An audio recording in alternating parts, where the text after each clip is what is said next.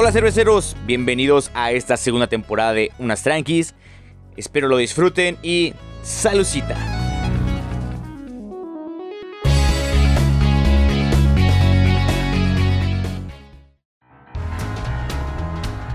Hola cerveceros, ¿cómo están? Bienvenidos una vez más a este su podcast, a esta segunda temporada de Unas Tranquis. Y vamos arrancando bastante fuerte esta temporada.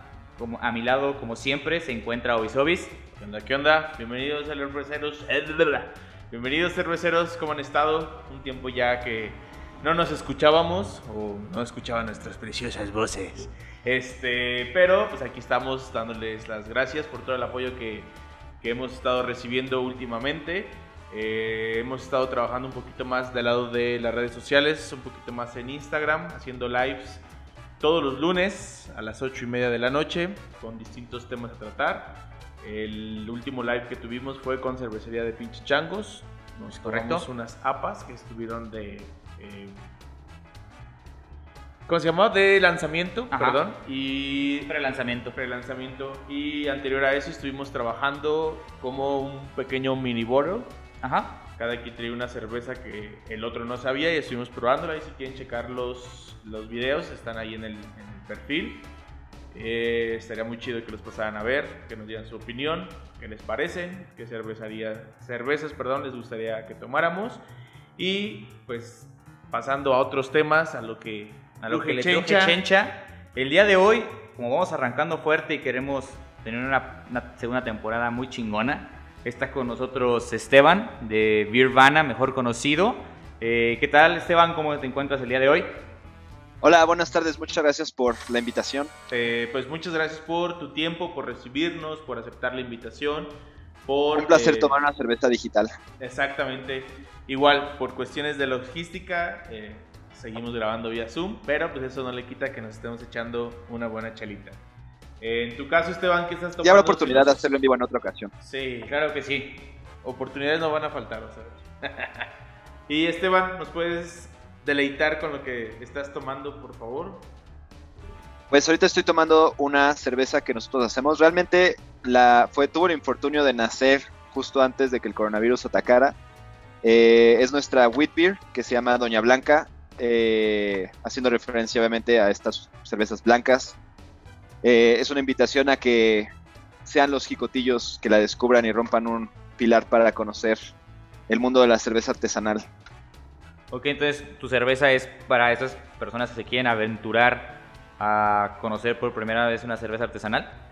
Mira, de hecho se presta para un punto interesante para iniciar, dado que ustedes están tomando colimita, que yo tengo el tema, o sea, creo mucho, no dudo del término cerveza de transición, ¿no? Que es una cerveza que es de un estilo, digamos, familiar o no es, digamos, tan arriesgada como una IPA, ¿no? Como darle una IPA de alguien nuevo, ¿no? Sin embargo, yo creo que el tema de las lagers es que a veces es demasiado ligero o demasiado similar, por decirlo de alguna manera. Entonces, yo creo que una cerveza de transición más como que cumple su labor de transición, pues es todo lo que es blonde, wheat beer, jefe Weizen, todas estas cosas que son lo suficientemente diferentes para generar un interés en la gente y no nada más. Lager, lager, no sé si me explico. O sea, no Sí. lager. Eh, Mejor una hecho, cerveza, digamos, obviamente. con un poquito más de cuerpo, con más presencias, con más sabores y un poquito Notas más... interesantes Ajá. que puedes encontrar y que... Y sin embargo es familiar porque pues en cuanto a... O sea, no es amarga, pero sí es cítrica, sí tienen estas como notas como que la gente muchas veces conoce más. Sí, Y luego son estilos que puedes ser birmosa, que puedes acompañar con comida. O sea, es bastante versátil una wheat beer, creo yo. Sí, exactamente. Y Hop, ¿tú qué estás tomando para darle rotación a, a nuestra plática de chelas? Claro que sí. Yo me estoy tomando una cerveza Porter, es la Ticus de Colima. Eh, Buena cerveza. La verdad, no la había probado. Te traje cerveza de esta. ¿Cómo no lo habías probado? Sí, o sea, yo... Fue, fue algo raro. Cuando las vi, porque no las había encontrado yo en nuestra localidad, hasta que estuve, hasta que estuve viendo en Querétaro las, las observé, pero dije, bueno, las veo siempre. y vamos a dejarle, vamos a darle oportunidad a cervezas que luego casi no veo. Entonces la empecé a, Creo que a dejar un poquito de lado. de sus cervezas creo que es justo la que más pasa desapercibida. Creo que bastante, eh, incluso estadísticamente, Colima misma no creo que sea la cerveza que más, tristemente, topes, ¿no? De Colima. Todo el mundo, pues Páramo, Colima, Cayaco, Piedraliza son como las, Sí, que más o menos. De hecho, tengo poco que, que- que probé la Kayako, la Piedraliza, como te comentaba fuera del micrófono, yo no soy fan de las IPAs. Y es Mm. una IPA que me, que me gustó bastante.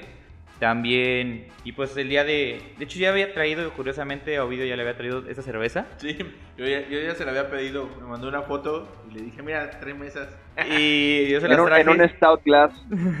Eh, Exactamente. No, aquí, aquí ya la encuentras en el 7-Eleven. De hecho, la Colima Tampoco. cuesta como 30 pesitos, 35 pesitos en el Oxxo. No, en Ah, el ok. 7. Bueno, bastante. Y la Piedraliza un poquito más cara, pero igual, o sea, la neta, me parece un buen deal para... O sea, me da gusto que entremos, estemos entrando al momento donde ya en un 7-Eleven encuentras... Ahí está, cosas chingón. bastante Acá, acá todavía, donde estamos en Celaya, Guanajuato, aún no se, no se ve esto. No pasamos únicamente las cucapá. Y. Que no es, que esa es otra historia, pero Exactamente. Nada más no hasta, sé si que vamos a entrar ahí. hasta ahí llegamos. Y antes de entrar ahí, o mejor evitamos ese tema y, y Sí, ¿qué mejor estás evitamos tomando? Yo igual, también de cervecería Colima, yo estoy tomando una colimita, que es una, un estilo lager, 4.4% de alcohol.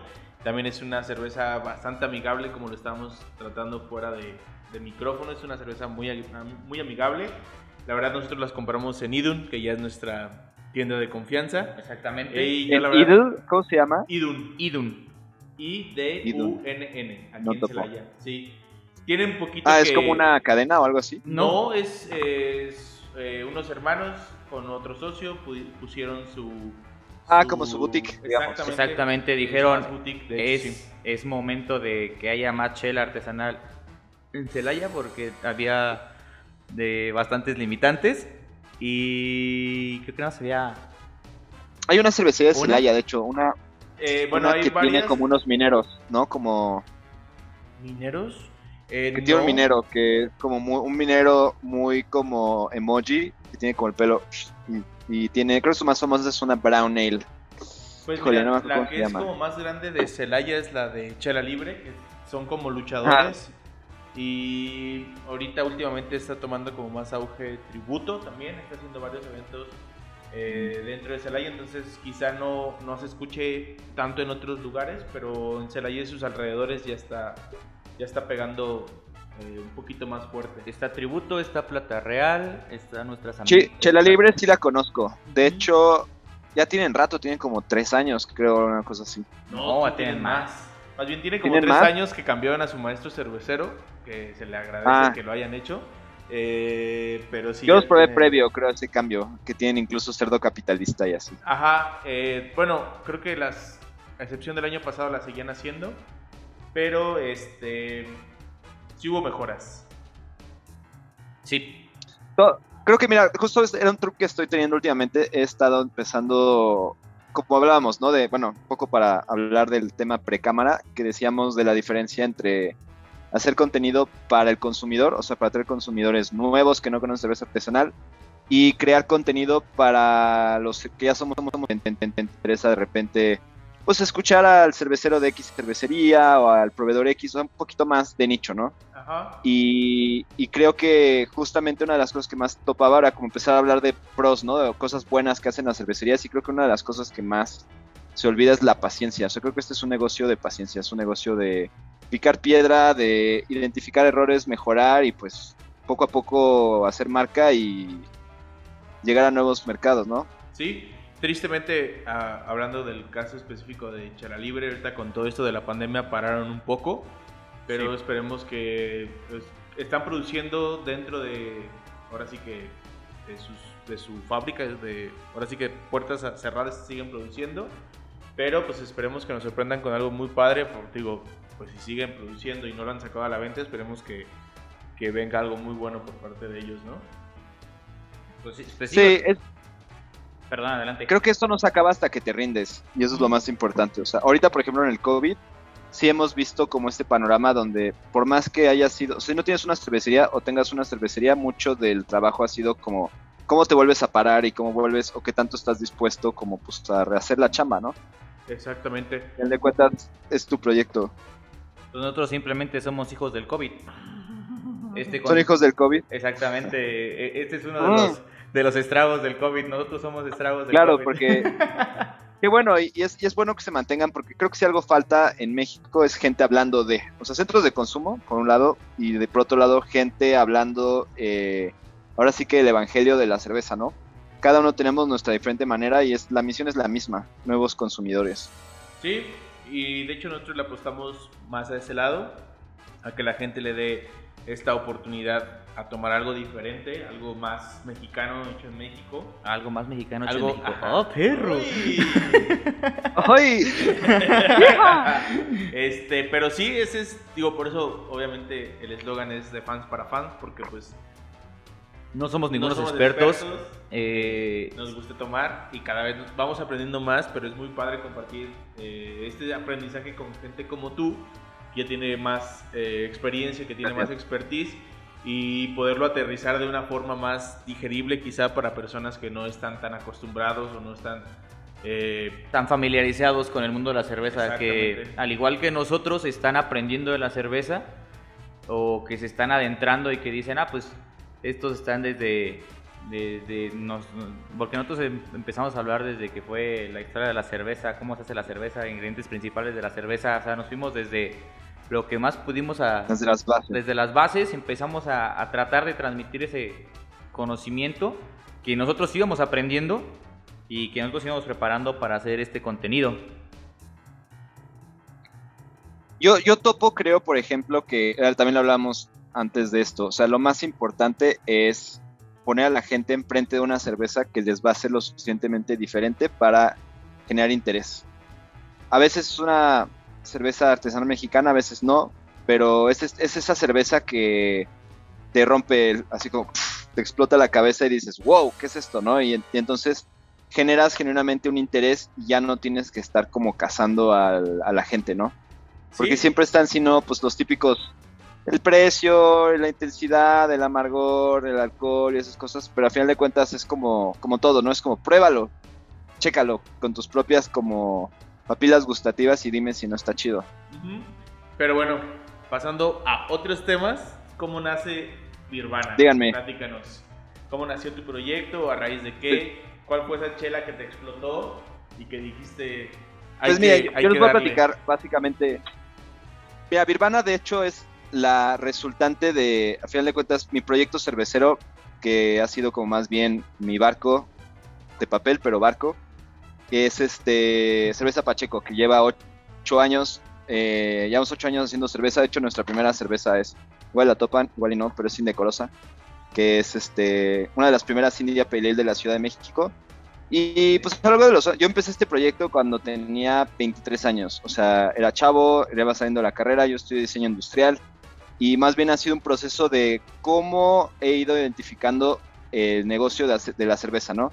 Y una de las cosas que más me topaba tiro por viaje era justo la necesidad de una plataforma educativa, una plataforma donde puedas hablar no necesariamente desde una cervecería, porque todos deberíamos de cierta manera como productores o como partícipes en la industria hacer nuestra chamba porque atraigamos nuevo mercado para nosotros y para los demás, porque lo bonito de la cerveza artesanal es que nadie se queda por lo general con una sola cervecería, por más que sea Wendland o Fauna, la cerveza que los tope en Colima. Siempre sales del ganado o sales de este, es como de repente te abren los ojos y es difícil decirle a la gente, ten fidelidad con una sola marca, cuando básicamente el discurso de entrada es, olvida lo que conoces de cerveza y no te claves en una sola cerveza, ¿no?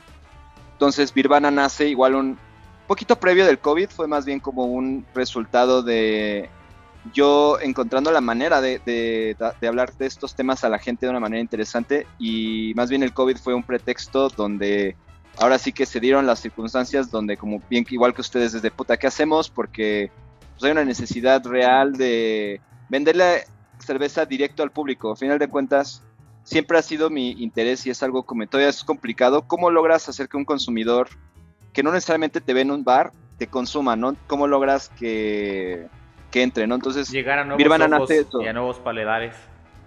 Sí, y esa es la meta de todos, ¿no? Entonces, Birvana nace como esta filosofía donde mi interés o mi misión dentro de esto es no hablar desde cerveza Pacheco solamente, obviamente, de hecho estoy en vísperas de ver si los fusiono, justo porque obviamente también necesito hablar de mis proyectos, pero el nace de esa necesidad de educación, básicamente, de cómo le traes a la gente. Yo creo mucho en este tema de la alquimia, en las escuelas este, secretas, entonces me gusta manejarlo como, no nada más como cerveza, sino darle esta jiribilla o este discurso de, de la cerveza como un método de expandir la conciencia, si, si tiene algo, o sea, si ya ustedes que han hablado de la historia, topan que al final de cuentas se maneja este tema de que la cerveza es un accidente, se maneja este tema de que pues, los estados alterados de conciencia han estado siempre presentes en la humanidad. Entonces, la cerveza yo creo y el alcohol es una de las, ahora sí que sustancias que alteran la conciencia legales, que más tiene potencial de generar un cambio, ¿no? Porque al final de cuentas todo se, se, reduce a hongos, ¿no? Es levadura, que es un hongo, haciendo cerveza y de ahí empezó a nacer este... Y, ahora, y cuando lo empecé a meter con conceptos de que los cuatro elementos o que los chakras y esas cosas, empecé a notar que había mucha tela de dónde cortar para darle a la gente a la cerveza, o hablarle a la gente a la cerveza más como una escuela secreta, de algo que está abierto para quien quiera descubrirlo. Y mi interés o mi intención es que eso ayude a que gente lo entienda diferente y que no, no se haga como clase, ¿no? Como beer sommelier y como muy de libro de texto, sino que se maneje como algo divertido que la gente pueda conectar de una manera diferente, ¿no? Pues sí, de hecho, varias de tus publicaciones que hemos visto, perdón, han sido como caricaturas, así como que veo que te, que te gusta mucho lo, lo caricaturesco.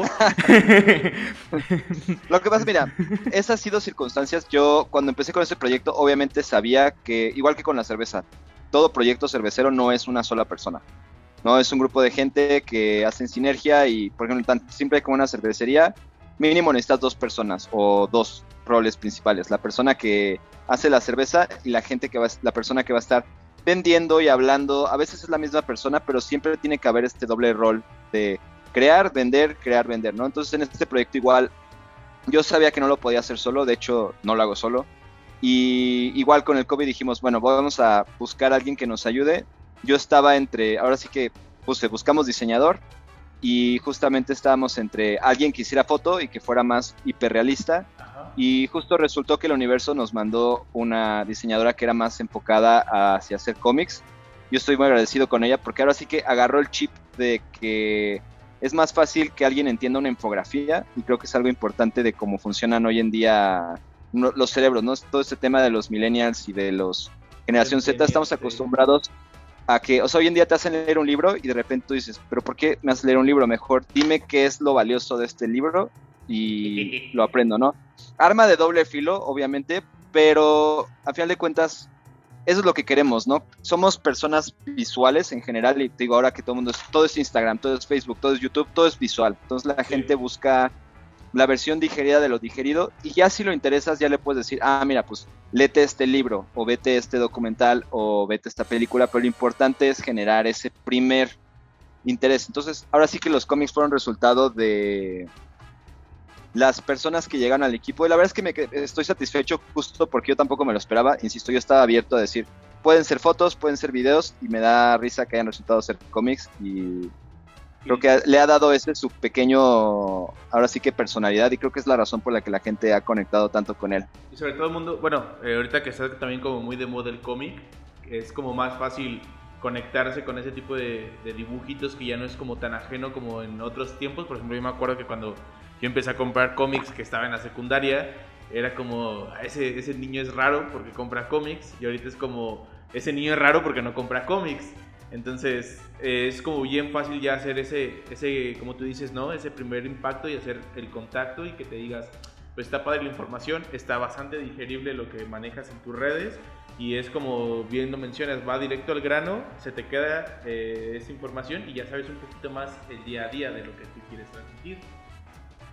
Y eso, ¿sabes que Nace de algo que yo topo. A mí es uno de los males. No es un mal directamente, o sea, el mal más grande es monopolios y grupo modelo y eso. Pero uno de los males que yo noto mucho que es artesanal es que hay mucha gente que entra a esto y tiene inmediatamente la necesidad de presumir su nivel, ¿no? O sea, esta idea del beer, yo les llamo, con todo respeto a ellos, tengo muy buenos amigos que son eso, pero yo les llamo beer sommeliers de repente, porque hay, gente que es muy buena, y te digo, pero el, conocimiento viene de horas vuelo.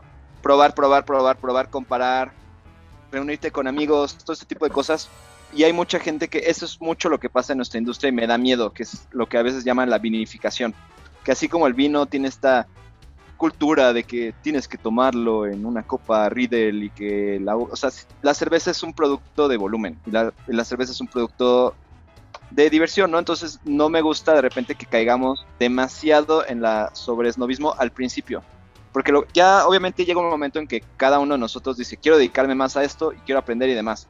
Pero no de entrada, porque de entrada lo que puede llegar a generar es ya sea gente que deja de consumir cerveza artesanal mexicana completamente porque ya probó Omnipollo y ya solo prueba ese tipo de cervezas, o gente que el discurso que maneja, que a final de cuentas es cara de los consumidores, se vuelve muy especializado y muy rebuscado. Yo justo quería lo opuesto. ¿Cómo hago el discurso lo más simple posible para que en un momento dado, quien sea que vea el contenido sea una persona que quizás es joven, está en la carrera, está en la escuela o está incluso lejos de la Ciudad de México, que le llame la atención lo suficiente para que lo pruebe. Entonces es como mi, mi trampa de araña. Vengan y prueben cerveza. Sí, y es que, eh, como bien lo menciona, ¿sabes? Por tomar cervezas, ah, pues como muy exclusivas, van relegando todo ese tipo de, de cervezas que están hechas como tú lo dices, ¿no? O sea, ven y disfrútalo, al final de cuentas, para eso es la, la chela, ¿no? O sea, es, no nada más es como la experiencia en sí de, de, oh, me estoy tomando una cerveza de complejos sabores y todo lo que tú quieras, ¿no? También es pasarla bien, tener una buena plática, que aquí está el ejemplo, ¿no? La cerveza nos une, platicamos chido, vemos una película, y de hecho, parte de este podcast también es hacer una recomendación, al final se hará, eh, de algo que te guste, que... Para acompañar con cerveza. Exactamente. O sea, es toda una experiencia, no nada más es disfrutarla sola, sino... El maridaje. Exacto, pero no nada más de comida, sino de... De experiencia. libros, la experiencia música. cervecera. Yo también es un trip que traigo mucho y eso lo, la primera vez que vi esa idea, bueno, de hecho por eso es Pacheco también, porque para mí, bueno, además de que soy Pacheco de nombre y llevo la penitencia en el nombre, o sea, como que creo genuinamente en, en, e- en ese tema como de, de que más que una droga o una sustancia, eso es un estado mental en el que uno entra y es como la cerveza está ahí como la música, no sé si me explico, o sea, no es, hace el momento más divertido y hace el momento más rico, no necesariamente tiene que ser el centro de atención de dicha experiencia, pero y esa es la ventaja como cerveceros que tenemos, que podemos llegar a muchos mercados diferentes cuando empezamos a voltear a ver no solo a la comida y no solo a lo gastronómico, sino como tú dices, conciertos, músicas, películas. A mí en algún momento he tenido la fortuna de que de repente me invitan y, ah, es el lanzamiento de, por ejemplo, la última vez fue Isla de Perros, esta película de Wes Anderson, Ah, ok. Sí, sí, sí. donde son perros, este, oh, ¿no quieres este servir cerveza en el lanzamiento? Y yo, pues, jalo, o sea, Ah, qué chingón. porque eh. generas ese contexto diferente con gente y eso es creo lo realmente importante, que nuestro mercado no solo va a ser el cervecero. El cervecero ya va a consumir cerveza y si la cerveza es buena, la va a consumir. Pero lo que tenemos que hacer es gente que no conoce nada, que le dé una oportunidad y que tenga una experiencia. Sí, de hecho, precisamente eh, es uno de los objetivos de, de este podcast, o sea, buscar transmitir esa, esa afición de la cerveza que tenemos hacia, hacia más personas, que finalmente todos, se- creo- bueno, yo considero que todos se tienen que dar la oportunidad de, de tomarse una, una chelita artesanal y darse la oportunidad, eso sí, con su debido respeto, porque Mm. si te agarras y te metes a un a una cerveza que es completamente diferente a lo que estás acostumbrado a probar, te vas a asustar. Entonces, algo que Te también... puedes asustar, pero sí, mira, yo, yo, eso me lo dijo eh, Roberto Roldán, nuestro cervecero. Estábamos platicando alguna vez, justo fuimos, de hecho fuimos a la Bru en aquella ocasión y estábamos hablando de sí hay cervezas que tienes que explicar, obviamente, o sea, sobre todo cuando entras en temas goce y sours, estas cosas, pero por lo general una buena cerveza se presenta sola. Es una buena cerveza que está bien hecha, que no tiene defectos. Por más que sea intensa, o sea, mi experiencia primera, por ejemplo, fue justo con Cucapacho Chupacabras, que ya no existe, paz descanse, que era una, ¿La una cervecería o que- la cerveza? era la- las dos, las dos. Pero esta era una cerveza que tenía mucho potencial. Justo era su pale ale. Era, es, es raro que la hayan matado porque me parecía su concepto más fuerte. Pero... Y para mí generó este efecto de... Entiendo que es fuerte, o sea, me es intensa. pero hay algo que me llama la atención, ¿sabes? O sea, hay algo como, es como cuando pruebas una salsa muy picante, pero aún así es rica la, Sí, la salsa en el taco. Y le vuelves a poner. Pero ah, le vas a poner, estás, estás así enchilado, pero Bueno, ahí le das. Ajá. eso yo, eh, yo- yo- yo- a mí no me gusta hacer eso, pero... Pero mira, ahorita que Por eso, no eres de, por eso no eres de IPA. Sí. Mm, sí, o sea, anteriormente por eso les tenías como que su respeto, eh, pero pues gracias a todo esto que se ha generado y precisamente por ese tipo de comentarios de es que no te puedes cerrar, fue que dije, chingue su, vamos a aventarnos un clavado y así fue y ya hemos probado varias, hemos tomado varias, nos hemos puesto pedos con varias. Sea, y, y dándole oportunidad de cervezas que no he visto en otros lados. Yo creo que es lo bonito de. Las IPAs, las de IPAs esto. siempre te terminan conquistando. Yo, yo incluso, a mí me tocaba dar capacitaciones en la época donde el comentario más común era, está rica, pero está muy intensa, ¿no? Y, y a mí nunca me desanimó, siempre más bien era un reto, porque siempre la gente volvía. Incluso hay gente que me dice hoy en día, oye, le bajaste la amargor a la indecorosa, yo la recuerdo más amarga, ¿no? Y era, pues no, simplemente que hay una evolución en el paladar y obviamente es, es como el término que yo he acuñado justo con Ilse, mi chica con la que estamos en Birvana, es sabores de adulto, ¿no? Hay una serie de sabores que son, y no solo es cerveza, es sushi, caviar, este, hongos, todas estas cosas raras, o sea, son sabores de adulto en el sentido que toma trabajo que tu paladar se desarrolle a ese nivel. No sé si probaron la, por ejemplo, la debut de Hércules, la primera de las primeras cervezas salvajes de México, que es todo un tema humedad, como Fíjate que- vinagre, ligera acidez. Yo- no lo hemos probado, más bien compramos algo más similar, bueno, un poquito similar que fue la... ¿Cuál? La triple castigo. No, más bien de fauna, la American Barrel Wild. La, sal- la- mandrágora. la mandrágora.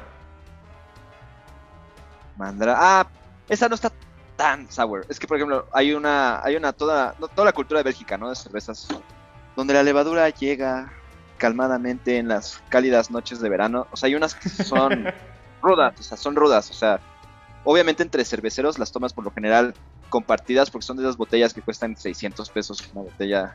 Sí, de- Y sí hay un tema de mame de, o sea, sí, muy compleja y así, pero la neta son cervezas raras. O sea, sí son Sí. Casi casi así como mm, esa nota a calcetines viejos o a el, el trapo que dejaste en el... Pero tienen su encanto, ¿no? Y las aprecio, sin embargo, no necesariamente es la cerveza que yo crudo. personalmente elegiría. A ver, ahorita que, que, que comentaste de no sería algo que elegiría, algo de los temas que también eh, es un poquito, bueno, vemos recurrente en tu, en tu, en tu Instagram, es cómo elegir una cerveza. Tú como Ajá. educador, eh, ¿qué, qué propones? O sea, ¿qué, ¿cuáles serían como unos, unos ¿Qué pasos sencillos para decir, ok, estoy acostumbrado a tomar todas estas cervezas de, de arroz que me Ajá. vende modelo? Sí, sí, Entonces, ¿qué, qué, qué pasos tú recomendarías a todos nuestros Mira, el paso número uno, nosotros como educadores, ustedes también se los paso el costo, es nunca subestimen a la gente en cuanto a cervezas. Porque hay gente que es más fácil, por ejemplo, enamorarla con una stout que con una lager. Por el simple hecho de, es más como memoria gustativa que cada una de la gente tiene. Entonces, la propuesta o la tesis que ejecutamos en Birvana era el test de personalidad cervecera, que básicamente era hacerle preguntas a la gente siete preguntas, no tienes que hacer las siete, pero son preguntas que no tienen necesariamente que ver con cerveza directamente, pero que tienen que ver con los gustos de sabores de la persona. Entonces, por ejemplo, de mis favoritas es, si llegas a una fiesta y Dios no lo quiere, no hay cerveza, ¿qué te tomas, no? Y le das, le das opciones. Entonces, las opciones básicas creo yo son, no sé, un cóctel, eh, un shot de tequila, un trago derecho, puede ser whisky, mezcal o demás, o algo más como diferente, puede ser, no sé, una margarita. Entonces, cada una de las cervezas están, están asociadas a un tipo específico de consumidor o tipo de cerveza. Ahorita vamos a eso. Entonces, por ejemplo, básicamente son cuatro y los puedes identificar o los acuñamos en base al ingrediente o a elemento en- dentro de este trip de la alquimia y demás. Donde, por ejemplo, tienes al clásico, que es, digamos, agua, que es este una persona que no le gusta la cerveza que es demasiado dominante en un momento. Entonces, el clásico vato que va a ver el partido con sus amigos o va a ir a la carne asada o Le no gusta quiere el que la cheleando. cerveza no quiere que la cerveza interrumpa en lo que va a hacer. Ah, Entonces a ok. ese vato una wheat beer, una lager, todo ese tipo de cosas. Si es oscura, pues una viena, una porter puede ser. Luego tienes al natural, es, un va- es una persona que por lo general le gusta desmenuzar las experiencias. Entonces suelen ser más aptos a cosas como porters, stouts, cervezas de Bélgica, sabores que se hacen más complejos mientras más tiempo dejas pasar cuando las consumes. Luego tienes al sofisticado, que es básicamente enfoque en el lúpulo. Son gente que, no, le- que le encantan las cosas intensas. Que si le dices, güey, hay un nuevo restaurante de comida tailandesa, vamos, jala, ¿no? Que no le, no le da miedo probar cosas con agrias, ácidas, amargas. Este, le puedes dar obviamente una goce, Berliner Weiss, todas esas cosas. Porque es gente que es aventurera por naturaleza, ¿no? Y luego tienes al sofisticado que, además de eso, le gustan que las cosas tengan twist. Que no sé si han probado, pero por ejemplo, Monstruo de Agua y Tañeñe, que son cervezas que no son una wheat beer sencilla, ¿no? Es una wheat beer con mango y guayaba, ¿no? No es una Schwarzbier sencilla, es una Schwarzbier ahumada. O no es, o sea, entonces es como ese gusto por las cosas raras. Es ese tipo de persona que termina cayendo en mi Keller, en mi pollo, eh, en todas esas cervezas, porque hay una necesidad tarde o temprano de buscar lo diferente. Entonces, por lo general, las personas catalogan en estos cuatro sentidos. Yo he conocido gente que es más fácil enamorarla con una goce dentro de este tema de me gusta más el vino blanco o me gusta más cervezas como sabores afrutados. Entonces, básicamente es traducir eso para que no siempre estemos recomendando una lager como una primera cerveza, sino que podamos ajustarnos a que una experiencia que tenga más sentido para la gente. Otra, por ejemplo, pregunta es, ¿qué dulce prefieres del Oxxo, por ejemplo? Y es una pregunta babosa, pero pues puedes darle opciones, por ejemplo, gomitas, chocolates, tamarindo o, algo más, ¿no? Y cada, unas papas, por ejemplo. Entonces, las papas te hablan de alguien que le gustan las cosas tradicionales, entonces una lager, por ejemplo. Los panditas, pues cosas dulces, cosas ligeramente agrias, y son estas gomitas agrias, pues una IPA. Unos tamarindos, pues va más a una goce porque es algo exótico, es algo diferente, y el chocolate, pues algo más porter stout. Entonces, es más fácil llegar a la gente cuando lo sacas de la clásica pregunta clara oscura, porque obviamente, por ejemplo, clara. Una wheat beer es clara, una lager es clara, una, o sea, y son diferentes cervezas, entonces es más fácil llegar desde el punto de vista de qué te gusta o qué, a, qué te- a qué estás acostumbrado a consumir y ya en base a eso te hacemos una sugerencia más apta a tu, A tu paladar. Pero es, tu paladar. Es, un buen approach con todo este tipo de, de personas a las que no estamos como acostumbrados a recomendar y que no están acostumbrados a tomar algo diferente. Pero sí, o sea, es bastante lógico eh, que decir, ay, pues tómate esta que es clara, que tú siempre tomas clara, ¿no? Y le vas a dar una IPA y va a decir, ay, yo no quiero una IPA. Entonces, eh, Ahora, sí, otra, otra, que, otra que suele pasar es que tú puedes llevar a la gente a cualquier estilo de cerveza si das el suficiente número de pasos intermedios entre ellos. No sé si me explico. Por ejemplo, con todo este tema de la pandemia que nos volvimos básicamente gangsters y empezamos a hacer Ah, ah, ah, ah, ah.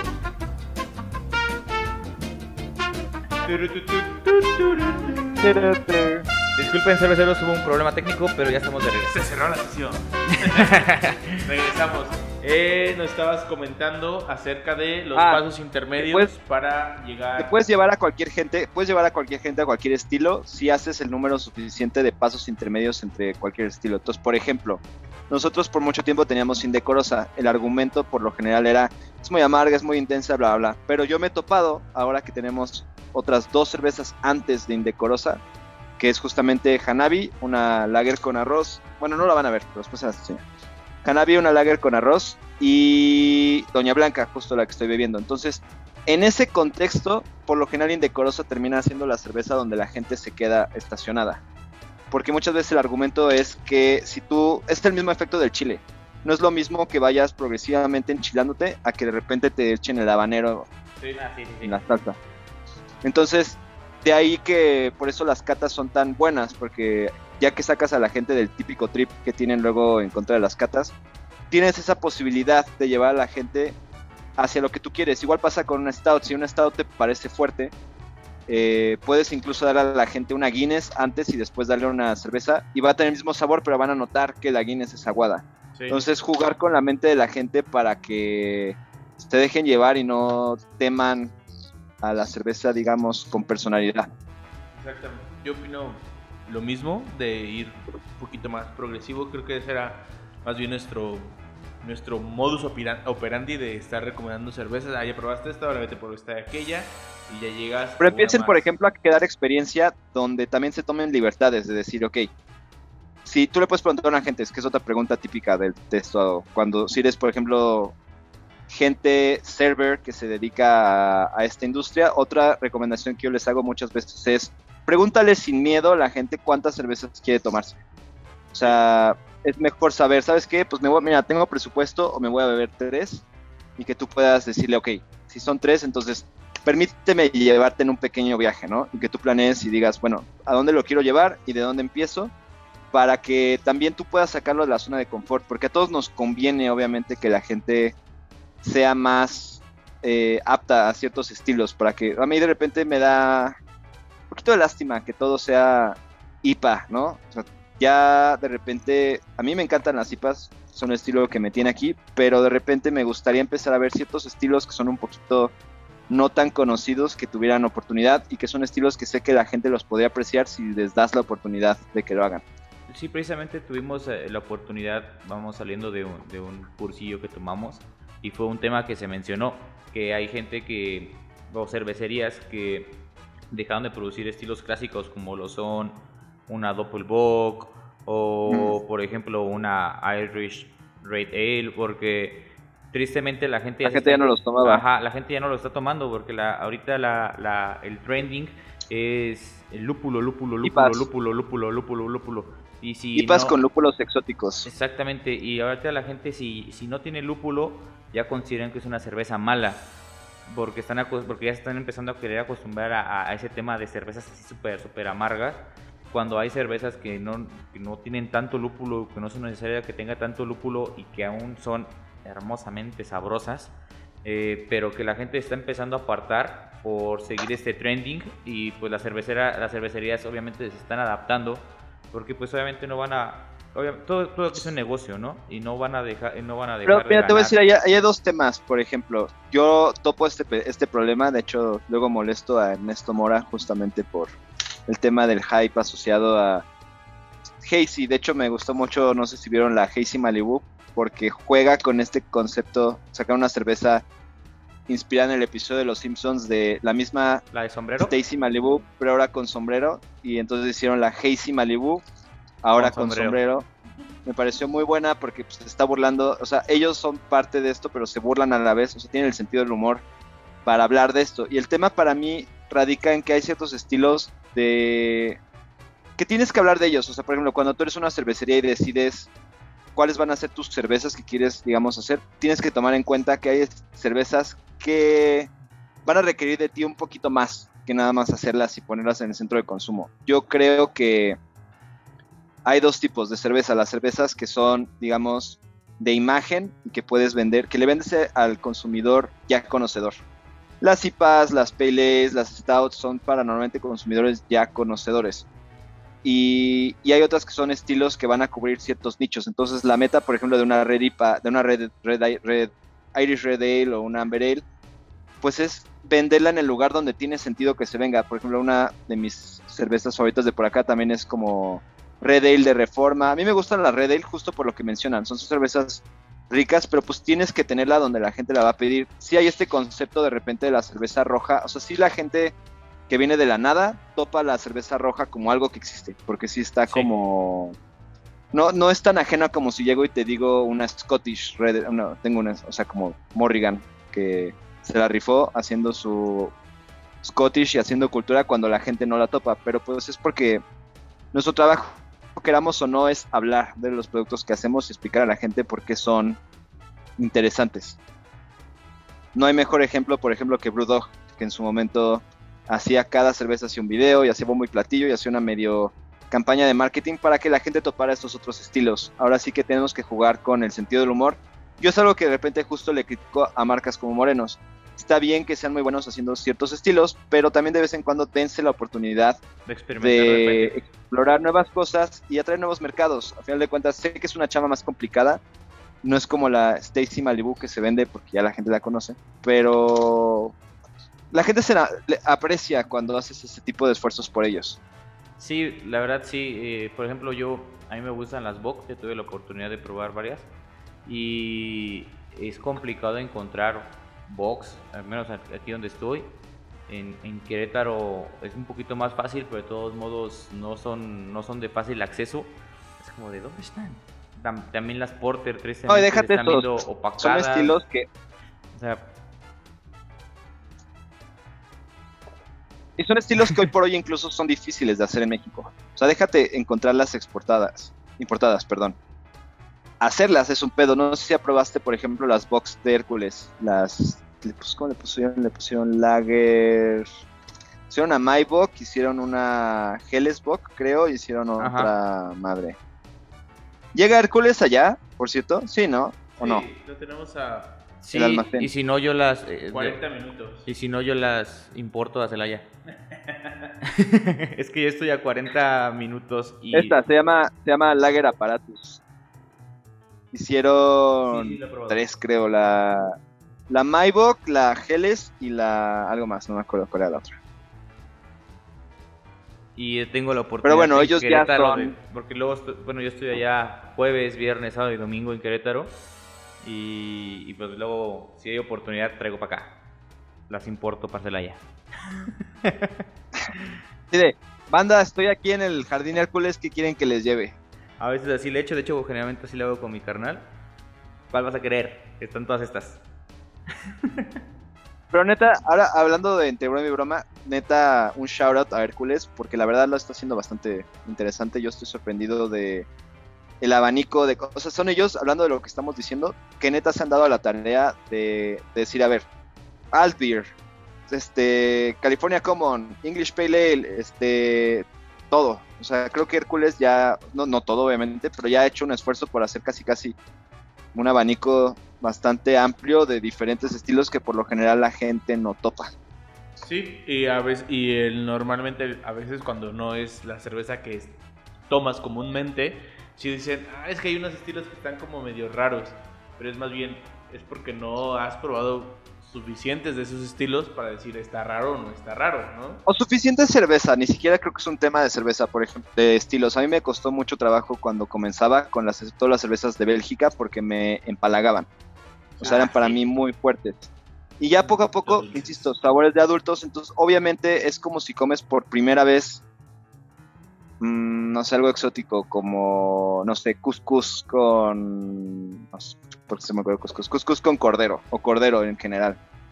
Hay ciertos sabores que más bien es que, pues es que obviamente la primera vez que lo pruebas va a ser raro, ¿no? Pero no esperes que haya un amor a primera vista, más bien, para mí es como ir a una heladería, obviamente no sea una de estas michoacanas. Obviamente, Sí. estadísticamente todo el mundo pide El ciertos agua de sabores, pero hecho que existan Ajá, el agua de horchata y es lo que siempre la gente pide. Pero además tiene estas otras cervezas que otros sabores helados pensados para la gente que justo quiere algo diferente. Y es lo mismo que pasa con la cerveza. Obviamente, quizás Hércules, o más bien te garantizo que Hércules no hace la misma cantidad o el mismo lote de una Lupe Reyes, por ejemplo. No, Lupe Reyes, ¿no? ¿Cómo se llama? Este, Hombre pájaro, por ejemplo, que es una que Ah. sale a cada rato. Es la, Ajá, es la que está en todos lados. cuánto, como cuánto, cuánta cerveza hace, por ejemplo, de licenciado Llamas, que es una barley wine con barricas de Ujú. bourbon o no sé qué. Entonces, pero es importante entender esto, porque es, lo digo, imagen y especialidad.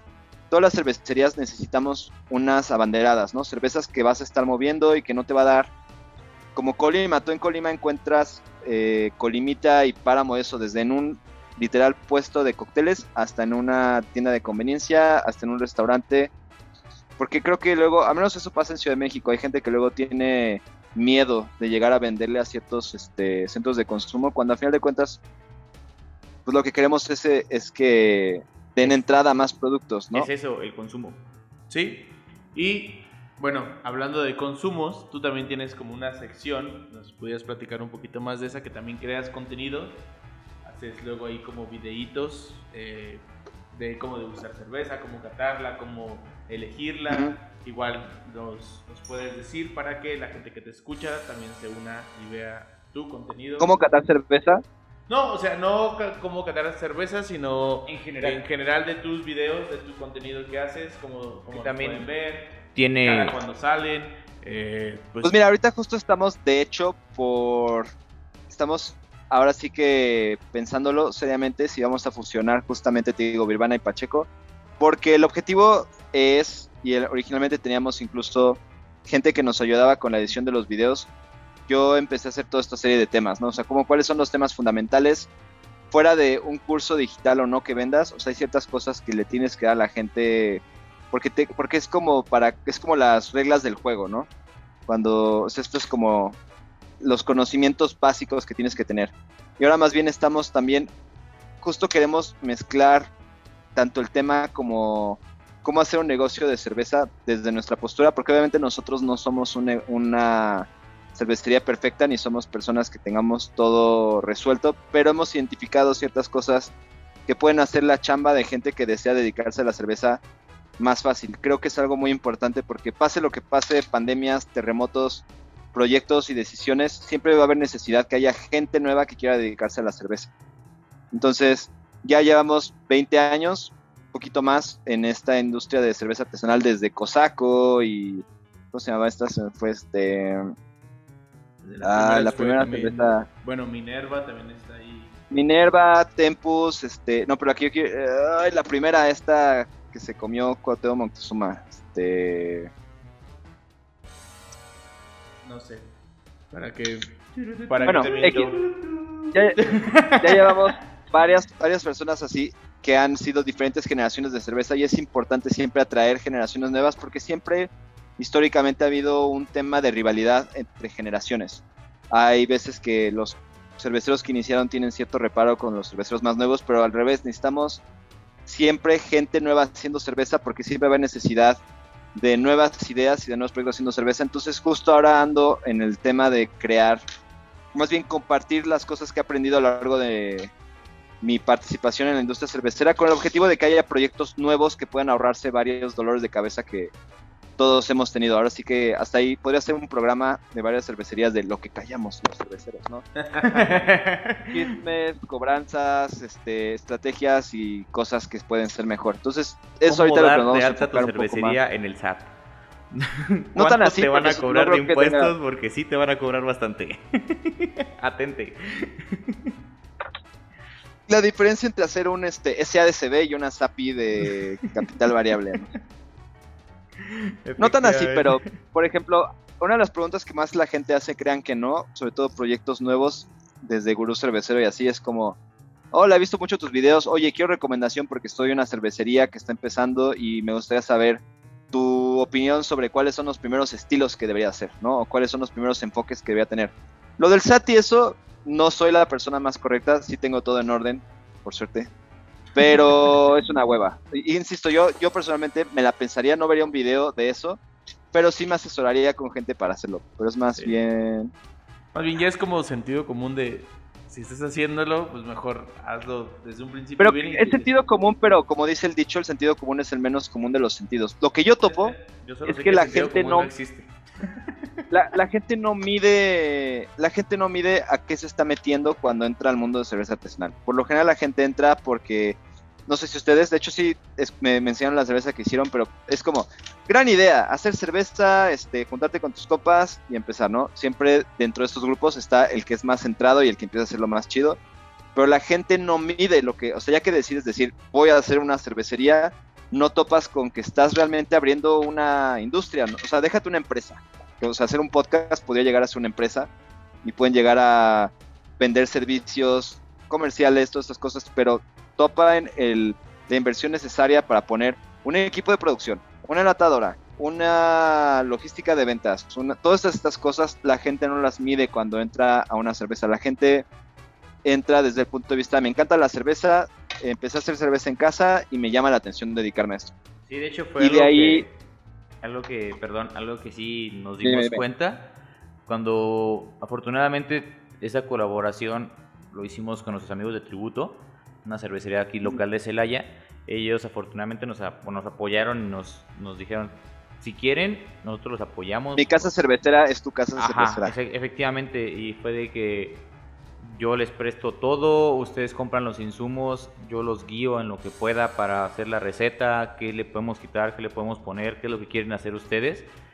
Y, y cuando empezamos a ver todo ese tema de, de, los insumos, a ver los temas de cómo hacer la receta, cuando llegamos a preparar, sí fue como de, esto no es cualquier cosa, esto no es ah. un juego de niños, simplemente el cuidado y la exageración que uno tiene que tener, y, exageración es poco en la limpieza, es impresionante cuántas veces tienes que limpiar todo porque tienes que estar 100% seguro porque finalmente es algo que alguien se va a tomar. Entonces es limpiar, cómo, cómo toda la magia que hay detrás de, de, hacer cerveza es impresionante y si nos, sí nos dejó boquiabiertos, nos dejó con, Es una... Yo a veces digo que ah, 20 años pariendo chayotes, ese es como un resumen de la cerveza, cerveza artesanal. Sin embargo, o sea, lo que dices es, es como muy correcto. Hay mucha gente que solo prueba una cerveza y tiene esta visión de, ay, pues estaría chido crear una cerveza y ponerle la Paquito, no sé, un nombre, ¿no?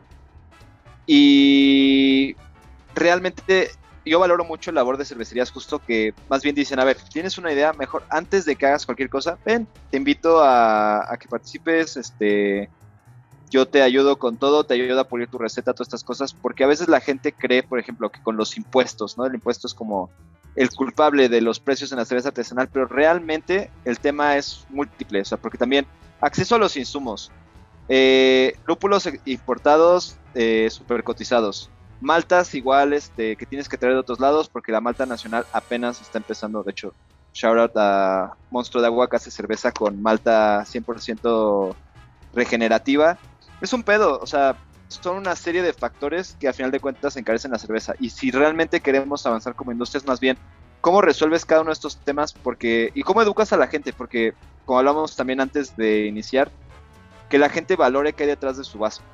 Sí. Que realmente detrás de su vaso hubo personas planificando y comprando insumos y decidiendo cómo hacerlas y limpiando, como tú dices, como psicópatas hasta que la cerveza sale y, el trabajo, pues a fin de cuentas es constante y es, es algo que yo justo he estado trabajando un video que va a salir ahora de lo que significa ser un cervecero artesanal. Y más allá de una artesanía, es como el oficio de ser cervecero. Y cuando hablamos de eso es que tu trabajo de vida va a ser hacer cerveza. Y mejorar, mejorar, mejorar, mejorar. Cagarla, mejorar, mejorar. Encontrar diferentes personas para aprender. Pero es, a final de cuentas, eso es cómo vas aprendiendo de los errores y mejorando. A ver, algún día cuando quieran hacemos una cerveza también, este, para que roten ahí después sus este colaboraciones. Ay, estaría chido, la verdad. Sí, está, está bastante tentadora la, la oferta. ¿De qué tamaño fue el lote que hicieron, por cierto? Ah, estuvo chiquito, fueron 120 litros. Ah, está bien, es un buen lote piloto. Sí, la verdad, eh, y pues fue por el aniversario del podcast. Entonces dijimos, tenemos que hacer algo, nos, nos, no sabíamos qué íbamos a hacer. Y llegó esta oferta y dijimos, va. Pero ¿y la, la idea del estilo y todo? ¿La idea del estilo y todo vino de ustedes o la cervecería les recomendó así como, no, pues hagamos tal cosa o no, ustedes llegaron con una idea? Fue de nosotros. Sí, fue de nosotros. Ellos nada más nos estuvieron asesorando de mejor, eh, porque nosotros decíamos, no, es que hay que ponerle tanto lúpulo. No, mejor yo te recomiendo que... Eh, ahora sí que si tú lo quieres hacer como tan experimental eh, o quieres apegarte un poco más a la guía, ¿no? Entonces, eh, todos estos como detallitos que uno, que nadie como topa. tú dices, ajá, como tú dices, ¿no? ay, voy a hacer mi chela y ya, ¿no? Pero y la haces y obviamente todo va a salir mal. Y, eh, por suerte tuvimos una persona que nos estuvo diciendo, mira, es que si le pones esto va a pasar esto. Creo que lo más importante, justo acabas de tocar un tema importante. Las cosas que yo más le recomiendo a la gente es, neta, haz cerveza en tu casa. No es tan complicado, pero te vas a dar cuenta de la putiza que es. O sea, vas a estar todo un día limpiando. Todo tu esmero quizás va a ser el resultado de una cerveza, eh, pero esa experiencia te va a ayudar a, a que sepas de qué va, al menos ser cervecero, que es tristemente hace falta más gente, o más bien si necesitan o hablan, es más importante ser un buen cervecero y es más fácil que topes gente interesada en apoyarte cuando realmente te esmeras en el arte de hacer cerveza. No hay muchos... yo conozco muy buenos cerveceros, pero hacen falta más gente que justo tenga la locura de meterse a ese mundo vasto. Sí, pero mira, lo bueno es que cada vez hay más apoyo, hay más apertura a probar cosas nuevas, hay nuevos, nuevos latas, nuevas botellas de donde echar mano, donde probar y pues todo esto, a final de cuentas, pues es una eh, mejora para todos, ¿no? O sea, Yo soy muy optimista al respecto. todos. Aún con todo, aún con todo este tema del COVID, yo soy optimista en el sentido de que, o sea, todas estas cosas terminan temperando la industria. O sea, la gente que realmente quiere hacer esto y que realmente va a seguir, lo va a hacer llueve, trueno, relampaguee. Es más un tema de compartir, como ustedes dicen, compartir conocimiento para que tanto tú como tus compañeros y las futuras generaciones cerveceras puedan seguir construyendo sobre una base sólida, ¿no? Pues sí, de hecho el COVID para, para varias cervecerías fue como que un traspié y para otras fue un empujón. Depende cómo lo Hércules tomaron. lo hizo muy bien, por ejemplo. O sea, Hércules, la verdad, mis respetos con todo lo que han hecho en su enfoque en logística y en venta a la gente. La verdad es que creo que es hoy por hoy de las cervecerías. Bueno, perdón por hablar tanto de ellos, pero es que recientemente ando como pues, analizando diferentes estrategias incluso y creo que hace falta también valorar sobre todo como la labor que han hecho diferentes participantes en la industria con el objetivo de crecer, ¿no? O sea, ¿qué está haciendo esta persona? Es como los músicos, ¿no? Siempre está el, el reseñador de discos, por decirlo de alguna manera, que te dice, escucha este disco porque está bien chido por estas y estas razones, ¿no? Ok, sí, sí, sí. Y, y eso va desde la cerveza hasta también como empresa. O sea, ¿qué está haciendo bien Insurgente, por ejemplo, con todo y su clausura de Taproom? ¿Qué está haciendo bien Fauna? ¿Qué está haciendo bien Hércules? Y por otro lado también, ¿qué oportunidades tienen ellos también de mejorar con el objetivo de que podamos crear una industria que verdaderamente crezca, ¿no? Así es. Y bueno, hablando de, de la industria y todo este show, Díganme. vamos a pasar a nuestra siguiente sección del podcast. que, le llama, que uno de nuestros invitados lo bautizó como Maridaje maridaje cultural. Me gusta el término mariaje cultural. Ajá. Y, Puede que lo ocupe por ahí. Sí, adelante, digo, pues, al final de cuentas también Está nosotros bien. no, no lo... Ahorita les platico el mariaje sonoro también. Me gustaría, ya que tengo la presente en su mariaje cultural, quiero compartirles el mariaje sonoro. Sí, adelante. Adelante. Jalo en el maridaje cultural. En el ¿De qué se trata? cultural lo que tratamos es eh, externar una experiencia, no sé, un gusto musical, cinematográfico, de cómics, de videojuegos, un gusto de lo que sea y con qué cerveza te gusta tomarlo. Eh, o, con qué Ok. cer- o con cer- o con qué cerveza te gustaría compartir ¿Cerveza esa experiencia. específica o estilo de cerveza? O es- estilo, cerveza, cerveza, lo que tú prefieras, la verdad. no como tú ningún te problema. sientas cómodo a- a- al hacerlo, o sabes qué, estilo, cerveza, eso está, es up to you, dicen por ahí. Entonces, nosotros no estamos casados con ninguna cervecería, no estamos casados con ningún estilo, al contrario, queremos que la gente... Aún, patro- si quieren patrocinarnos, con mucho gusto. Aquí banner de Hércules. Ah, cierto. Obviamente estaría genial, ¿verdad? Pero Obviamente. todavía no llegamos. Y para aquellos que, haciendo el shout out, hablando de patrocinadores, para aquellos que están en Celaya, Guanajuato y que quieran tomarse una cervecita, pueden ir a cervecería Idun Ah. y pueden buscar algunos de los estilos que vamos a decir en este maridaje cultural. ¡Ah, perro! Ellos sí nos patrocinan. bueno, nos Ah, dan, qué un, chido. nos da- nos dan un, Un apoyo. un apoyo este, en, en descuento Es una buena estrategia, de hecho. para, para y poder continuar con hace. esto. Y, y bueno, Obisobis, ¿con qué quieres empezar el día No, él ya, ya estaba más que listo. ¿Quieres empezar tú o empezamos nosotros? Pues miren, yo personalmente, eh, mi estilo de preferencia, o sea, no, sí topo, y, o sea, es como el tema este, controversial, siempre el tema del maridaje, cuando involucras otros sentidos que no son el gusto, ¿no?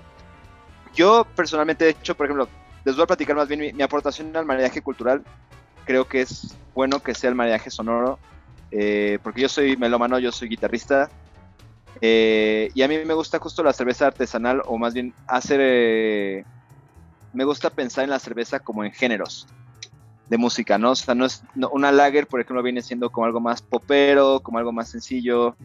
Una IPA viene siendo como algo más rockerón. Una stout viene siendo quizás música más densa. No me gusta pensar necesariamente en metal, porque no todas las stouts son metaleras. Hay unas Doom. que son simplemente música más. Ajá, doom, un, meta- un- un como onda Massive Attack, ciertas canciones así. Entonces, yo, por lo general, cuando escucho música, siempre pues, procuro beber cerveza. Eh, yo soy más Team IPA, pero justo nosotros lo que hicimos, por ejemplo, fue eh, desde que nació Indecorosa fue, en vez de sugerir a la gente, por ejemplo, el típico, bébete esta brown ale con una hamburguesa o con un filete o lo que sea, le decíamos a la gente, le decíamos a la gente artistas. Entonces, eso siempre fue como algo diferenciador. Y después encontramos los códigos QR de Spotify. Ah, sí. Entonces, nosotros lo que hacemos o hicimos fue crear una playlist para cada una de nuestras cervezas Ah, para que ahora sí que compartirle a la gente nuestra versión, o, o sea, como hacer una onda acá, como ustedes dicen, cultural, mezclando más allá de la boca y, y la boca, o sea, la boca y los oídos. Y básicamente como crear una narrativa aleatoria, digamos, basada en la cerveza, tanto en el concepto como en nuestra visión de los sabores. Entonces, mi favorita sigue siendo Indecorosa, porque es como justo rockerona. De hecho, Spotify luego me recomienda mucho ese tipo de cosas porque suelo ponerla cuando hago catas y así. Entonces, los invito a que, ahora sí que todo esto lo digo porque yo no creo en el hilo negro. A mí me gusta, o sea, creo que generas más cosas cuando le enseñas a la gente cómo lo haces tú para que ellos puedan también utilizarlo en sus este, narrativas. Entonces, para mí música y cerveza siempre va a ser este... Por algo existen los conciertos y por algo te enganchan una cerveza de 90 pesos en un concierto. Sí. Una pinche 120. corona. Pero me da risa que no- la gente no quiere pagar una cerveza artesanal cara, pero ah, en el concierto sí van y se compran una pinche corona quemada. Sí. este, toda Pues porque es la última, la última llena de corona del desierto. la última corona del desierto. Y yo creo mucho en el potencial justo en la cerveza de esto. O sea, yo te garantizo que si invitas a. Obviamente, si llegas y lo que sea, bla, bla, management y demás, llegas con un José o con un Rubén Albarrán, te garantizo que los, los enganchas en cerveza artesanal. O sea, manejando el discurso no tanto justo en uh, estilo, sino esto es mexicano, esto tiene sabores exóticos, esto, o sea, incluso una dinámica que a mí me gustaría aplicar en ese sentido, y se los paso el costo si ustedes llegan a tener la oportunidad. Describe tu, tu sonido, o sea, si tu sonido fuera una cerveza de las que acabas de probar o mezclar lo que pudieras, ¿a qué sabría, no? Generas este como... Porque al final de cuentas creo yo que la cerveza es arte. Y no importa si es un cuadro, si es una canción, todos tomamos cerveza y nos inspiramos bebiendo cerveza. Entonces, es más un tema, para mí es música, 100% mi musa cervecera. Perfecto. Pues ahí entonces Claro, está a nuestros, Ah, ahí, ahí se llevan a nuestros tarea. escuchas Lo que nos están escuchando. que tengan la oportunidad de comprar alguna cerveza de Pachecos. Ahí está el cuadrito, no lo dejen pasar. Ahí pónganle el código QR desde la cámara de su celular. Si no, si no lo lee, pues le bajan la app. En Spotify, de hecho es en Spotify, directamente en la barra de búsqueda. No sé si lo han hecho porque no Sí. mucha gente lo topa. De hecho, Ya nos está otra vez el cadenero este, a punto de, de cortar. Ay, este, cortamos y regresamos. Sirve que terminamos nuestro.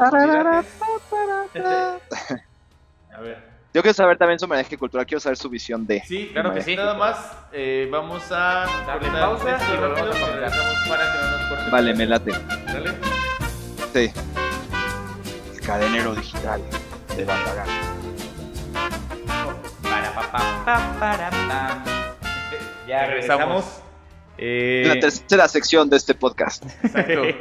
y Ok, platíquenme su maridaje cultural.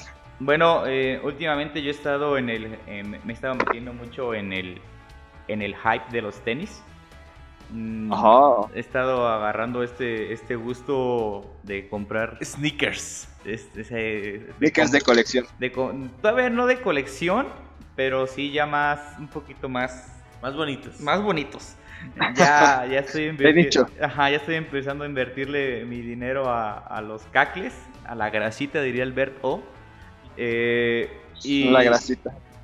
y bueno, ah, sumando eso más algo que, que me gusta, que es el, el anime. eh, Adidas va a sacar una colaboración con Bait, eh, que es una marca que también hace tenis. Bleach o beige, ¿cuál? Eh, van a ser con Bait. B-A-I-T. Iban a hacer una colaboración de, del cómic de One Punch Man. Eh, Ojo. exactamente. One, one, man- y one Punch Shoes. eh, aquí lo, lo raro, y lo que se me hace medio... ¿va a salir Saitama ahí? eh, aquí, no, espérame, aquí lo que se me hace... ¿No van a pintar al vato? O sea, van a pintar a. ¿Cómo se llama el One Punch Saitama. Man? Eh, Ah, Saitama, sí. Es este meme, míralo. Ah, está bonito. O sea, es la, la gama de colores de Saitama. Efectivamente. A mí lo que se Fuera, me fueran hace... o no. Fueran o no de Saitama, están bonitos los este, zapatos. A mí lo que se me hace bastante raro es lo siguiente. Hay una marca mexicana que se llama Heredia Clothing. Que también acaban de sacar su La versión colaboración. bootleg. No, ellos lo sacaron antes. Oh, les ganaron. Se Exact- robaron la idea. Exactamente, ellos sacaron la- la- la- los tenis de Saitama. De hecho, mira, y están muy bonitos. Y a esto, yo- a- con, esta, con estos tenis yo estrenándolos. Ah, ya, ya son tuyos. No, no, no, pero sí estoy pensando en comprarme, pero los de Heredia, los, los Mexas. Eh, Represent. no se alcanzan a ver bien. Ay. Son como más amarillos, más que el, el- el naranja. Es amarillo, ¿Saben qué es lo curioso? Que negro. esa no es la primera vez que le pasa a un mexicano algo así. También, por ejemplo, la Dove, la cerveza Dove originalmente fue un mexicano el que registró la marca. Sí, ese, ese dato sí, sí me acuerdo de él. Ambos están bonitos. Ahora, haces, nos parecen mucho este Panam. Estos, que- exactamente, es- este- esto se parece más a los Panam. Entonces, a mí me gustaron, eh, se, me hicieron, se me hicieron unos, están, unos, están guapos. uno- unos chidos. Y estoy considerando seriamente en, en adquirirlos y no están tan caros. Entonces yo me tomaría una, una cervecita Goose porque es algo medio, medio raro porque están llegando los Adidas, Sí, están sí. llegando los, los Mexas. Entonces creo que sería una, una chela de One One Punch Man la segunda temporada. José creo Este, que este es uno de los estilos que más oportunidad tiene en el mercado mexicano. Por todo el tema frutal y así. Sí, sería, es un estilo como exótico para, para México, que también tiene comida muy exótica. Entonces yo me, yo me- México es exótico en general. Sí, bueno, exactamente. Yo, yo sí estoy considerando adquirir esos cacles, entonces aún no estoy seguro porque Salud por eso. me acabo de comprar unos amarillos también, los Jordan, entonces no sé qué... ¿A poco te compraste unos Jordan? Sí, tengo unos Jordan. A mí me encantaría, ¿De cuál? seguramente ya existen, pero unos Uno. este, zapatos de One Piece. Seguramente han de Unos existir. Mugiwara, Mugiwara Bosch, Mugiwara... ¿Cómo le llaman a todo ese tema de los zapatos? O sea, ¿cómo se llama la tribu urbana que sigue Pues, zapatos? ¿Es, ¿Sneakerheads? ¿Algo así son? No sé, la ¿O es de Potterheads? Es es- Sneakerheads Head. no tengo ni idea, la neta. Este, pero sí, eh, sí hay gente que le que está muy trepada a este hype. Yo Sí, aún no. carísimos. Sí, simplemente los de. No, la cerveza artesanal es un hobby súper caro. ¿De qué me están hablando? Bueno, pero hay tenis de Hay- hasta un millón de dólares. Sí. Ah, bueno, pero eso ya es. Los- Bueno, hay cervezas. Sí, ¿han han oído hablar de la. de Samuel Adams, la Utopías? La marca sí, pero de esa cerveza no la he visto. Esa fue, es una cerveza que. En una botella que es como un fermentador de cobre. Un, no, no es un fermentador, es un mash de cobre. Y es una blend de no sé cuántas barricas de Samuel Adams. Madre. Y es el equivalente, o sea, esa madre cuesta miles de dólares. Así que también en cerveza tenemos nuestros sneakers de millones de dólares. Sí. Sí. Y pues, sí. pues yo últimamente, regresando al tema vintage, que es algo que me, que me gusta un Vintage. Ajá, que me gusta, que me gusta. Compré unos, unos cómics o unas revistas más bien para así, porque pues, son mexicanas, de Calimán. Calimán, el, el El hombre de. increíble, sí, el del turbante. Que es ¿Qué una- era? ¿Era, era una revista vaquera o era, o era No, no, no, eh, tipo no. Condorito y así? Eh, no, tampoco. eh, no sé si cómic, era un cómic. Sí, pues es, un, es una, una historieta. Entonces está Calimán, que es como el superhéroe. eh, y está Solín, que es Sí. como su side. ¿Era serie también? O sea, fue Era radionovela. serie. Era Ah. radionovela, sí. Entonces se Por supone eso que- el Calimán. Ajá, ajá, exactamente. Entonces, eh, empecé a comprar unos números de, de Calimán. Obviamente ya estaban bastante adelantados. Entonces, por ahí en internet buscando, encontré una app donde están algunas de sus revistas, eh, sus radionovelas. En o- PDF, ay No, perro, Calimán está radionovelas. todo. Sí, radionovelas. Ah, radionovela. Sí. Entonces están los primeros como 5 o 6 números. Entonces están bastante interesante. Eh, no sé si podemos decir el nombre de la app. No sé si nos pueden bajar el episodio. Porque luego, como esa app sí cobra. ¿Cuál era la premisa de Calimán? O sea, ¿cuál era su gracia o qué? Ah, se supone que eh, cada de- tantos años había como la resurrección de un hombre con poderes. eh, no eran como de que podía volar, sino simplemente era, eh, digamos, como el Capitán América más fuerte que el promedio, más hábil que el promedio, Ah, más rápido como que el Saitama. promedio. O sea, un Ah. vato que hace tanto ejercicio que... No, no, no, no es de hacer tanto ejercicio, como- sino que era la. Como Thor, que después de cierto tiempo vuelve a reencarnar en Ajá. una persona. Exacto. Ah. Entonces era como eh, el hijo de una diosa hindú que había mandado a la tierra para proteger al- a, a- ahora sí que a su cultura. En este caso eh, eh, era su mamá es de la India y su papá es inglés. Su papá era como Mm. uno de estos como cazatesoros, pero allá como de lo, del colonialismo inglés. Entonces, este. En alguna aventura salió herido, llegó como un monasterio, tipo monasterio. Ah, y lo entrenaron. en Conoce, las no, conoce a la mamá. Y está. eh, Vish- No spoilers, sí, o sea, estos, estos de conocimiento ya están, es- pues ya es spoilers, tenemos que poner anuncio de spoilers. Ah, de- sí, spoiler alert. Sí, bueno, el chiste es de que este hombre tiene un, tiene un hijo con, con esta chica, al papá lo matan por salvar a... ¿Con la mamá?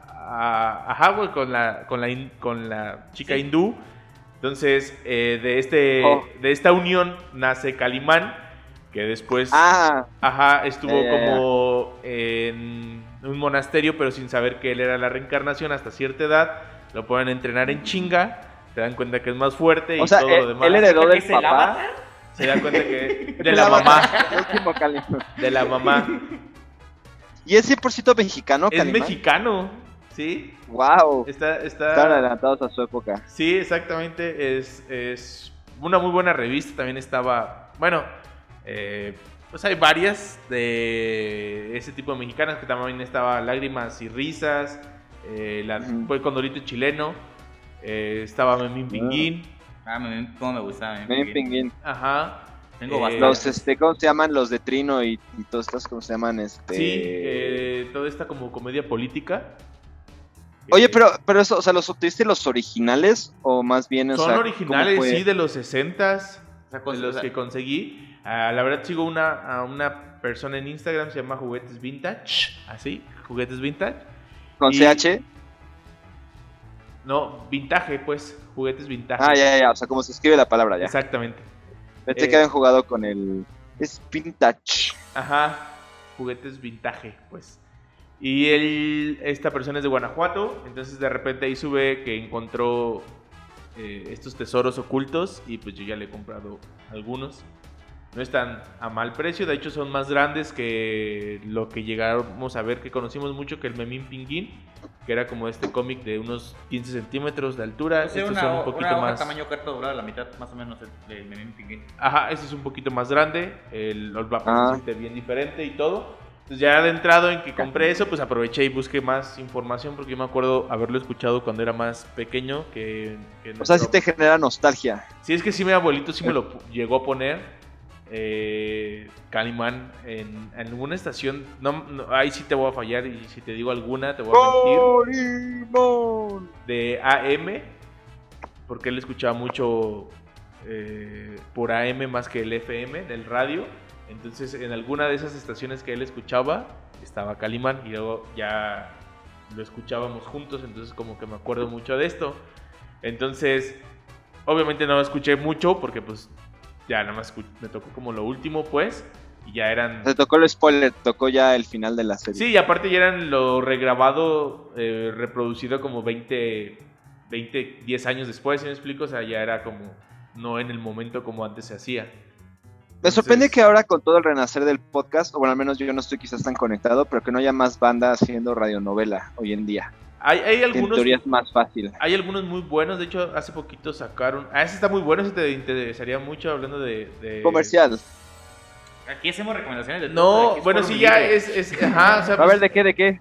es- ¿En- en- se en llama, Spotify o en en- Spotify se llama, ay, híjole, Pues búscalo. Ay, sí. Pues, Igual al fin y al cabo, nadie es se el- Tienes Blanca. acceso a toda la enciclopedia de Sí, conocimiento llama- de este internet. es de, de Sonoro, Nar...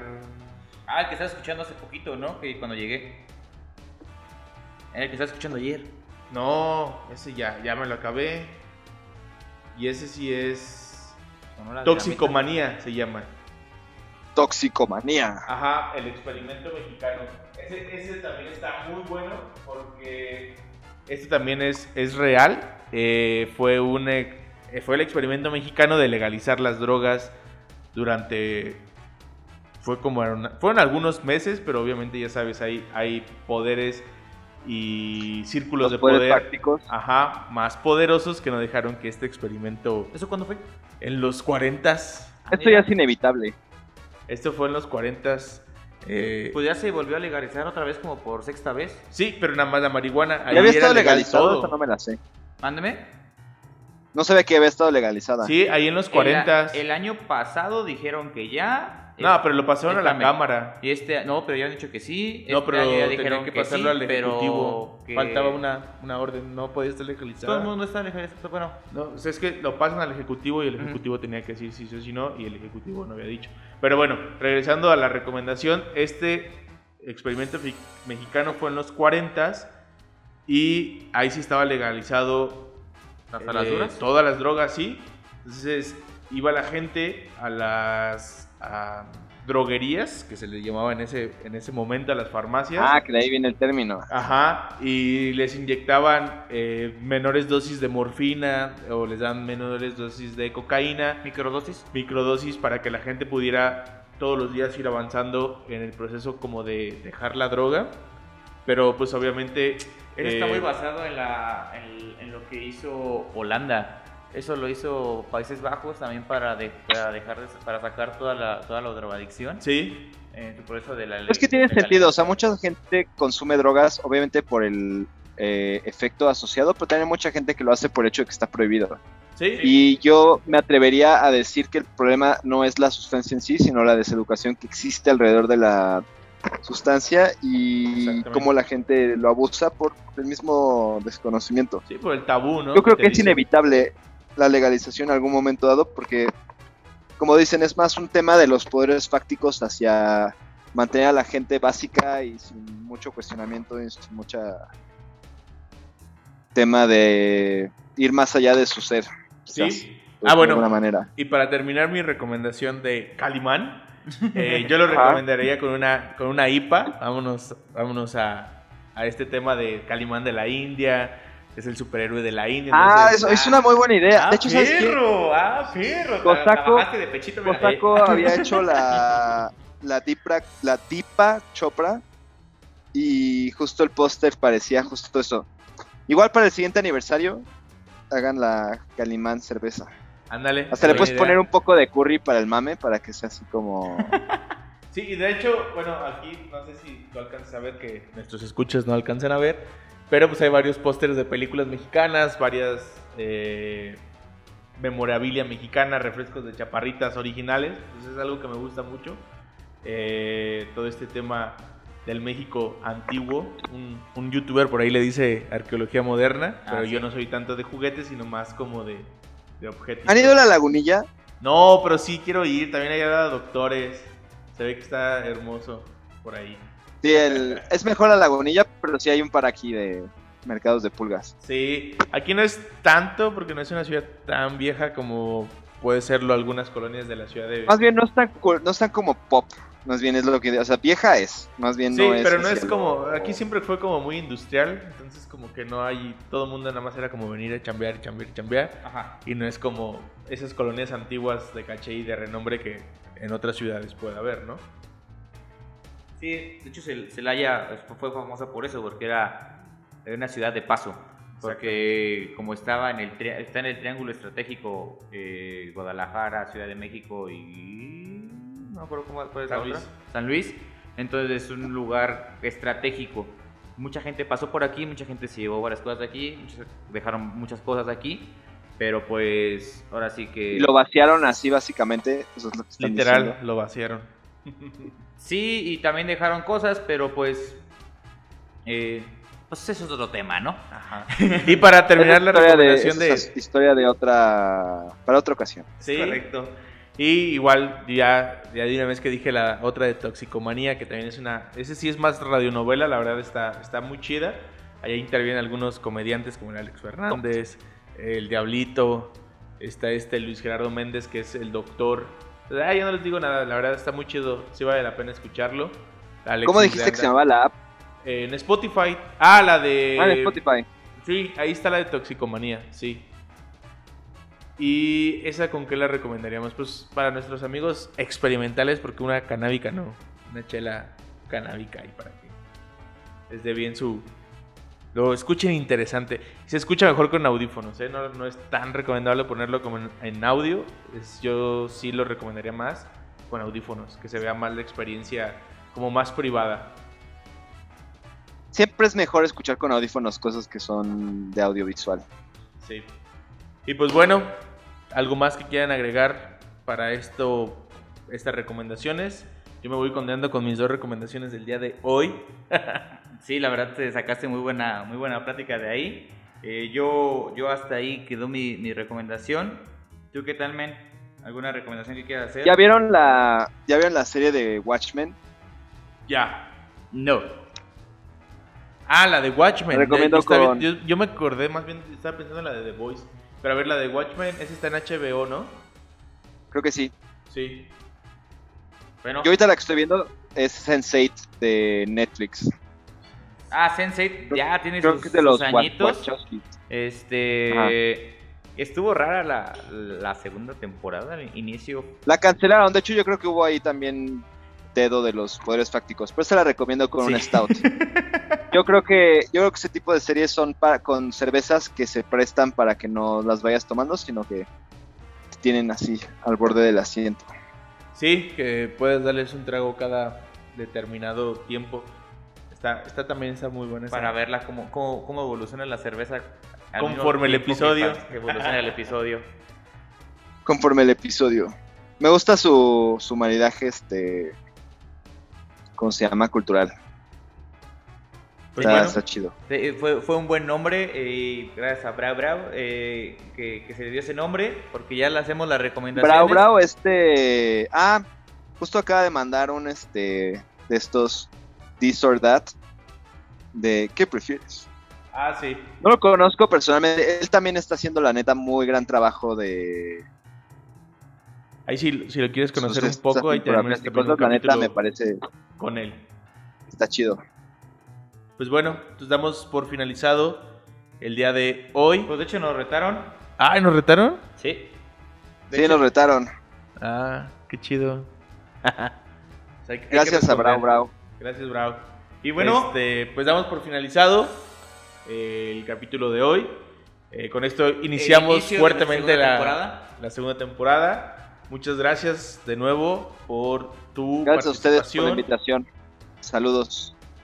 Muchas gracias por tu participación, muchas gracias por escucharnos, muchas gracias por abrirnos la- las puertas las de tu hogar virtual. de tu cámara. Gracias. Y Ahí un, un mensaje para la gente que ve. Si pueden seguir Cerveza Pacheco, si les interesa conocer Ah, sí, más de lo que estamos haciendo. Birvana puede ser una opción también. O sea, no vamos a dejar la cuenta, simplemente vamos a sumar todos los esfuerzos en un solo lado. Entonces, este, los invitamos a que nos sigan, que estén al pendiente. Vamos a armar un tour a... O sea, estamos justamente pensando empezar a hacer tours para empezar a brindar o hacer catas este, a diferentes lados. Pronto nos estaremos dando una vuelta por allá Claro, el día que vengan, para... nos avisan, nos ponemos de acuerdo eh, para Pa- acompañarlos. podemos Lo planificamos con tiempo y lo ideal sería justo visitar lugares este, para promover cerveza. Claro, Vale, aquí hay, hay audiencia, hay gente interesada, estamos nosotros también bastante interesados y estamos muy contentos con este capítulo. Muchas gracias a todos los que nos están escuchando. Ya saben que esto es Gracias a los que nos escucharon, fans cerveceros. con todo el cariño que del mundo. Esto es un podcast de fans para fans y muchas gracias por escucharnos. Y pues nos despedimos. Con nuestro clásico. Salud. Salud. Salud. Este suena más bonito. ya, ya mejoramos la cristalería.